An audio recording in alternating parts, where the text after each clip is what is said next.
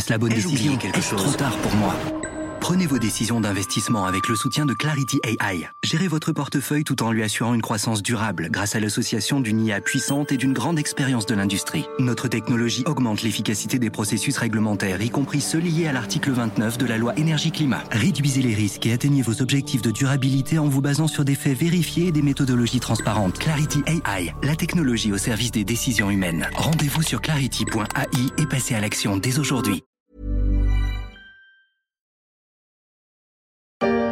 Le prince Harry et son épouse Meghan Markle sont à nouveau parents. Le couple a annoncé ce dimanche la naissance d'une petite fille prénommée Lilibet.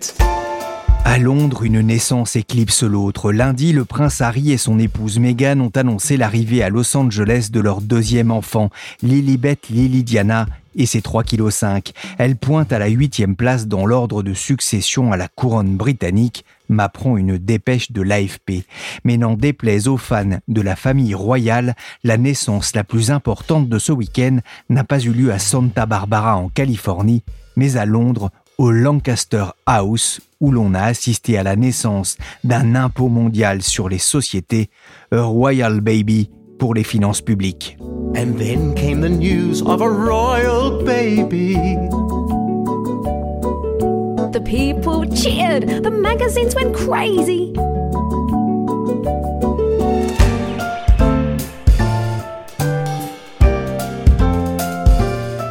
Je suis Pierrick Fay, vous écoutez La Story. Chaque jour, la rédaction des Échos analyse et décrypte un sujet de l'actualité économique, politique et sociale dans un podcast à retrouver sur toutes les plateformes de téléchargement et de streaming de podcasts. Aujourd'hui, on va essayer de comprendre ce qui va vraiment changer avec cet impôt de 15% sur les entreprises. Well, I'm delighted to announce that today, after years of discussion, G7 finance ministers have reached a historic agreement to reform the global tax system. First of all, what the agreement reached here today says at least 15%. C'est un Richie Sunak tout sourire qui est descendu sur le perron du Lancaster House où se tenait le G7 des ministres des Finances samedi dernier. Le ministre britannique avait le beau rôle, annoncer un accord historique pour réformer le système fiscal mondial, sorte d'arme de dissuasion contre le dumping fiscal, un pas de géant. C'est ainsi que démarre l'article de Richard Rio dans Les Échos. Le G7 a jeté les bases d'une vaste réforme de la fiscalité mondiale. Bonjour Richard. Bonjour Pierrick. Vous êtes enquêteur aux échos, vous avez euh, suivi le G7 des finances et vous vous préparez déjà pour le G20 qui aura lieu mi-juillet à Venise, on va en reparler. Mais d'abord Richard, en quoi est-ce que c'est historique? C'est historique parce que les ministres des Finances du G7 ont commencé à brosser ce qui pourrait être la fiscalité euh, de demain, c'est-à-dire une fiscalité internationale adaptée à l'économie numérisée d'aujourd'hui. C'est un sujet qui est sur la table depuis plusieurs années. Hein. Je vous rappelle que les négociations qui ont lieu au sein de l'Organisation de coopération et de développement économique où quelques 140 pays discutent de cette réforme, elles ont démarré réellement en juin 2016. Il reste que la précédente administration américaine, celle de Donald Trump, ne s'est pas montrée très allante sur le sujet. L'arrivée de Joe Biden a radicalement changé la donne et les chances d'un accord euh, international sont bel et bien réelles aujourd'hui. Donc les ministres des Finances du G7 en ont jeté les premières bases. C'est en ce sens que l'accord auquel ils sont parvenus est historique. Pourquoi cette nécessité d'élaborer une fiscalité mondiale et pourquoi maintenant? Ben, La question qui se pose aujourd'hui, c'est de revoir des règles fiscales qui datent pour la plupart des années 1920. Ces règles fiscales avaient été élaborées à partir d'un principe, c'est-à-dire qu'une entreprise présente physiquement dans un pays devait y payer ses impôts. Mais depuis, l'évolution de l'économie mondiale va vers une économie de plus en plus numérisée où ces multinationales, ces grandes entreprises n'ont pas besoin toujours d'être présentes dans un pays pour y réaliser des activités. Elles peuvent vendre par l'intermédiaire des plateformes Internet. Donc l'architecture fiscale internationale, étant basée sur le principe d'une présence physique, pour pouvoir l'imposer devient de plus en plus inadéquate. Une réforme devenait donc nécessaire. Qu'est-ce qui a changé justement? Qu'est-ce qui a fait que cet accord soit possible aujourd'hui? Bien, incontestablement, c'est l'élection de Joe Biden à, la présidence des États-Unis qui a radicalement changé la donne. Contrairement à son prédécesseur Donald Trump, il s'est rallié à l'idée d'une refonte du cadre fiscal international, euh, d'autant plus que les États-Unis, comme beaucoup d'autres pays, ont perdu des recettes d'impôts euh, au regard des stratégies mises en place par les grandes multinationales qui avaient plutôt tendance à loger leurs bénéfices dans des ce qu'on appelle des paradis fiscaux ou disons des pays à fiscalité faible. Donc il y avait une grande évaporation euh, fiscale aux États-Unis. Donc ils avaient tout intérêt à rejoindre le mouvement qui avait initié les autres pays, notamment l'Union européenne, pour réformer tout cela. Il y a plusieurs points importants hein, dans cet accord entre les pays du G7. On, va en parler. Le premier, c'est l'instauration d'un taux minimum d'imposition des bénéfices des entreprises, un taux de 15%. Et le mot qu'il faut retenir là, Richard, c'est celui de minimum? C'est celui de minimum. Alors la réforme en envisagée aujourd'hui, elle comporte deux Le premier, c'est de répartir différemment entre les pays où les multinationales exercent une activité les droits à taxer. Le second volet, celui-là, il est d'instaurer un taux d'imposition minimum au niveau mondial afin que les pays cessent de se livrer à une concurrence du moins-disant fiscal en promouvant des taux euh, euh, d'imposition euh, plus avantageux chez eux pour que les entreprises multinationales viennent loger chez eux leurs bénéfices ou tout simplement s'y établir. Donc pour le taux minimum, l'idée est de l'établir à au moins 15%. C'est une base de départ. Ça a été mis sur la table par euh, les Américains qui ont fait une proposition, comme tout à chacun. Et sur ce point, les ministres des Finances du G7 se sont basés sur cette euh, proposition américaine faite quelques semaines plus tôt, mais c'est un point de départ. Et, certains euh, ont d'ores et déjà dit qu'ils allaient essayer d'augmenter ce seuil à 16, 17, 18, voire peut-être plus. Les discussions, elles vont se poursuivre au sein de, de l'OCDE, et ce 15% est encore susceptible d'évoluer dans les semaines, voire les mois à venir. Rien n'est inscrit dans le marbre pour le moment. Oui, on parle d'un taux euh, minimum hein, de 15%, mais est-ce que toutes les entreprises seront concernées? Selon les estimations qui ont été euh, faites par euh, l'OCDE, il y aurait une dizaine de milliers d'entreprises au niveau international euh, qui seraient concernés par ce taux minimum. Une PME locale, par exemple, elle, elle continuera d'être taxée au taux d'imposition euh, domestique. Une PME française, elle sera imposée au taux d'imposition euh, français qui est aujourd'hui aux alentours de 25%. Quels sont les critères justement alors pour faire partie de ces malheureuses entreprises qui vont devoir payer un impôt mondial? Les critères n'ont pas encore été totalement fixés. Je ne peux pas répondre à cette question précisément. Je pense qu'il y aura un seuil de, de chiffre d'affaires minimum. Pour l'instant, on n'a pas encore les paramètres qui seront euh, déterminés plus tard. Richard, est-ce que ça signifie aussi la fin de la taxe GAFA décidée l'an dernier en France? À terme, oui. La réponse est oui. Le ministre des Finances, Bruno Le Maire, l'a toujours dit que cette taxe de 3% sur le chiffre d'affaires des GAFA serait supprimée dès que verrait le jour une taxe internationale. Encore faut-il que ces géants du numérique soient bien englobés dans cette réforme et couverts par euh, les taux d'imposition qui seront euh, mis en place. Bercy a été très clair sur ce point, mais en tout état de cause, cette taxe GAFA devrait encore être prélevée les prochaines années. Il faut savoir que l'accord fiscal évoqué par les ministres des Finances du G7 doit encore être validé par les pays du G20, puis la communauté internationale au sein de l'OCDE, faire l'objet d'un traité international. Cela va demander quelques années et au mieux, la réforme dont nous parlons aujourd'hui n'entrera en vigueur qu'en 2023, voire 2024. Donc d'ici là, la taxe GAFA française sera toujours prélevée. Rien n'est encore acté, euh, vous le disiez, on n'a pas encore euh, tous les détails, mais en l'état, on, commence à voir qu'il y a déjà des, trous dans la raquette? C'est vrai que le lendemain, euh, on a appris qu'une grande entreprise de vente en, ligne, un des leaders mondiaux, l'américain Amazon, pourrait ne pas être totalement couvert par cette réforme. Pourquoi? Parce que ce cas a été souligné l'entreprise Amazon a une rentabilité euh, aux alentours de 6 à 7% Or, la réforme qui est envisagée pour taxer différemment les activités numériques des entreprises multinationales parle d'un seuil de rentabilité minimum de 10%. Donc Amazon est en dessous. Donc Amazon pourrait échapper à la première partie, le premier volet de cette réforme de la fiscalité. Ce serait un paradoxe parce que l'entreprise Amazon, comme d'autres, vu ses activités de vente en ligne, elle a largement bénéficié de la crise pandémique et du confinement, euh, puisque les gens euh, ont largement eu recours à ces achats en ligne. Donc elle a eu une forte hausse de son chiffre d'affaires et une forte hausse de son bénéfice. Et le ministre français Bruno Le Maire a souvent dit et répété que ces géants du numérique devaient être euh, taxés de manière plus juste et plus équitable. Donc si Amazon échappe à cette réforme, on aura raté quelque part l'objectif de faire payer les multinationales un impôt juste, équitable, là où elles effectuent leur chiffre d'affaires. Le diable se niche dans les détails. Pour reprendre l'expression de Richard, Bruno Le Maire, le ministre de l'économie et des finances, a d'ailleurs répondu mercredi aux interrogations de Jean-Jacques Bourdin sur RMC et BFM TV. L'impôt mondial sur les sociétés, est-ce qu'Amazon, en France, sera concerné? Amazon doit être dedans. On ne fait pas un impôt minimal sur les sociétés de 15% au moins pour que les plus grands géants du digital, comme Amazon, y échappent. Soyons clairs. La France va se battre, ajoute Bruno Le Maire.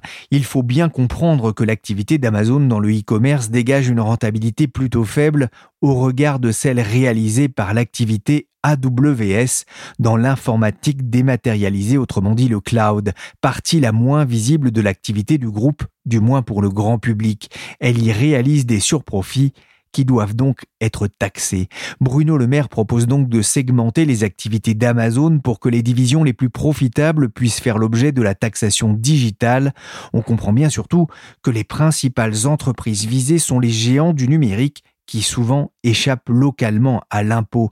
Richard, il y a donc deux volets importants, cet impôt mondial et aussi une meilleure répartition des recettes fiscales en fonction de l'endroit où est réalisée l'activité des 100 entreprises les plus rentables du monde. On a une idée d'ailleurs du, montant que ça représente? Ben, En 2019, l'OCDE avait estimé que la réforme pouvait rapporter jusqu'à 100 milliards de dollars de recettes supplémentaires pour les administrations fiscales concernées.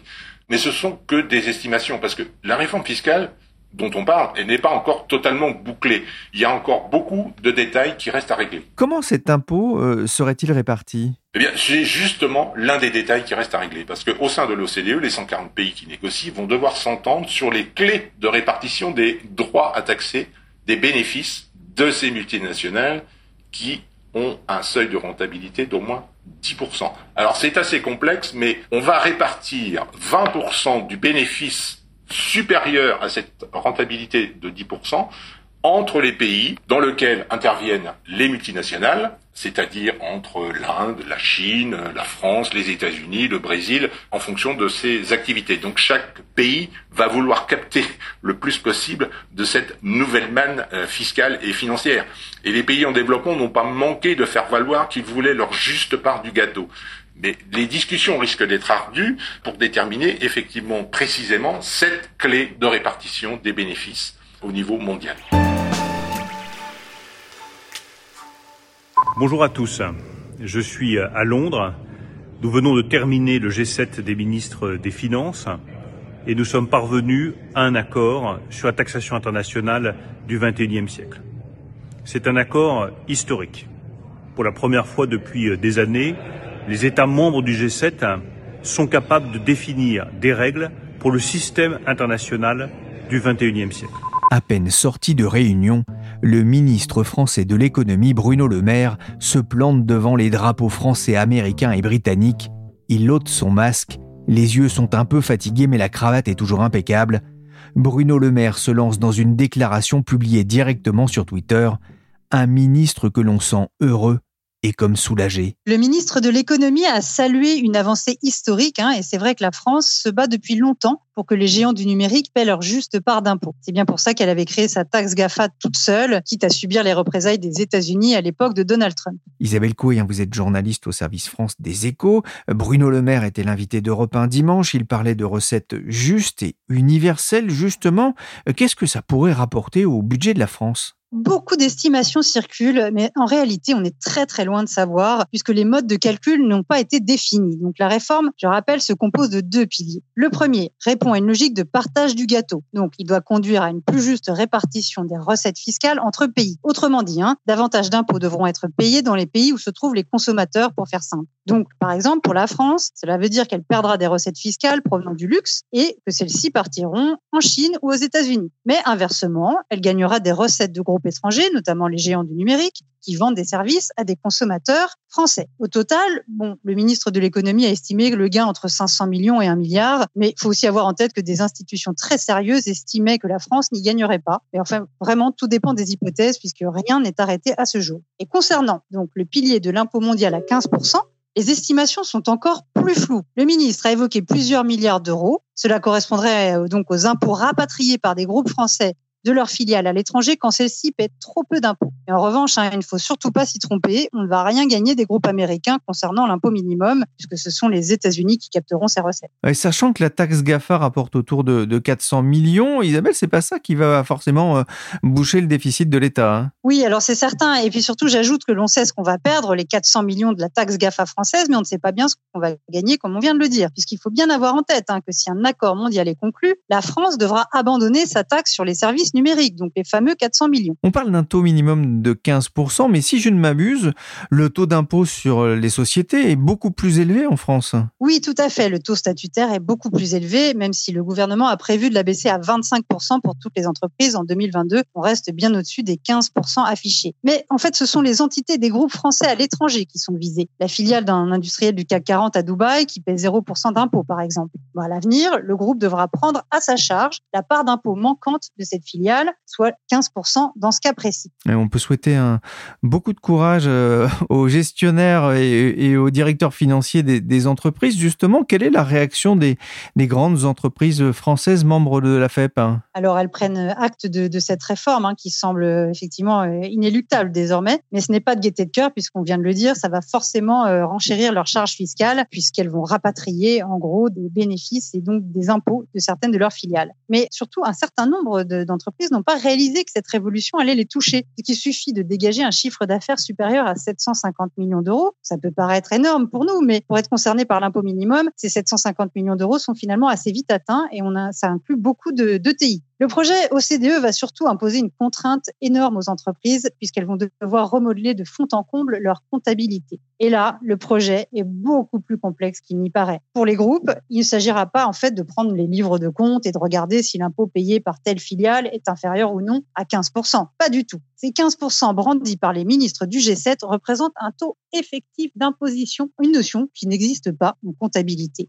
Donc, tous les comptes vont devoir être retravaillés pour pouvoir déboucher sur le calcul du taux effectif. Et là, effectivement, il va falloir s'en remettre courage. Il y a pas moins de 40 pages là-dessus dans le mode d'emploi préliminaire présenté par l'OCDE. 40 pages qui expliquent donc quelle assiette il faut prendre, autrement dit, quels sont les revenus taxables, quel retraitement on leur applique, comment on les consolide, dans quelles normes comptables on les convertit, et ça, pays par pays. Donc c'est vraiment un travail de titan. Le directeur fiscal d'Air Liquide estime, pour sa part, que c'est aussi énorme que si on rebâtissait tout le code général des impôts français. Bon, ce qui est sûr, c'est qu'on va construire un concept, un objet fiscal qui n'existe pas et qui sera commun à tous les pays signataires de l'accord. Évidemment, ça suscite aussi des inquiétudes, des interrogations sur certaines spécificités françaises, hein, comme le crédit d'impôt recherche ou bien l'amortissement accéléré. En fait, comment ces dispositifs seront-ils pris en compte dans cette nouvelle norme et qui seront gommés alors qu'ils sont avantageux? En fait, les réponses à ces questions seront apportées d'ici l'automne dans un document de l'OCDE qui sera sans doute très, très épais à nouveau.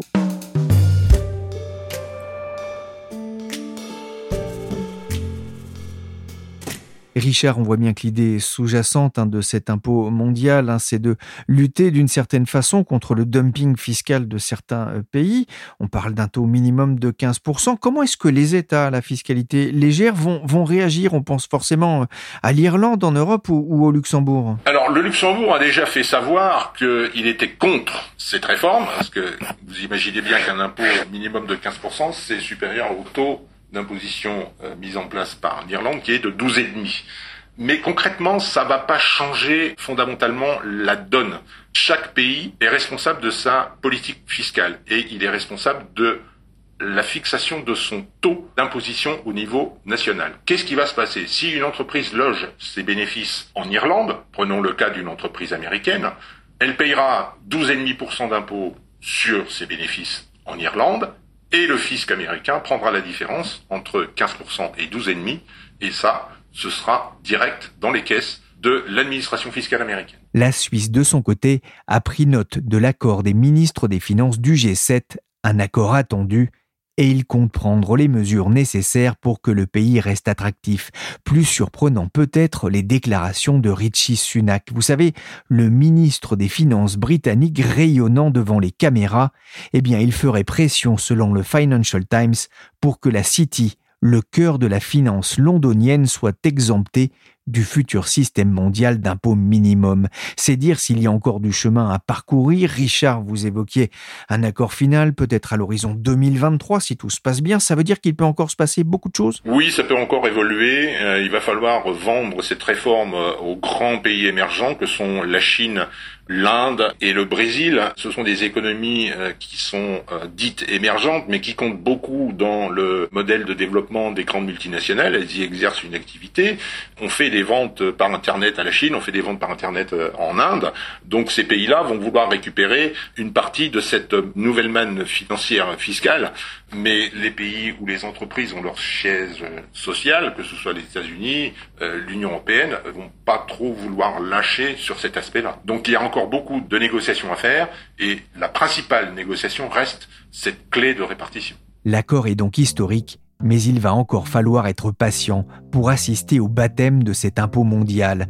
Entre la méfiance de certains pays émergents dont la Chine, l'hostilité de certains États fiscalement amicaux et l'opposition que Joe Biden pourrait rencontrer au Congrès américain, on y verra peut-être plus clair lors du G20 qui se réunira en juillet à Venise.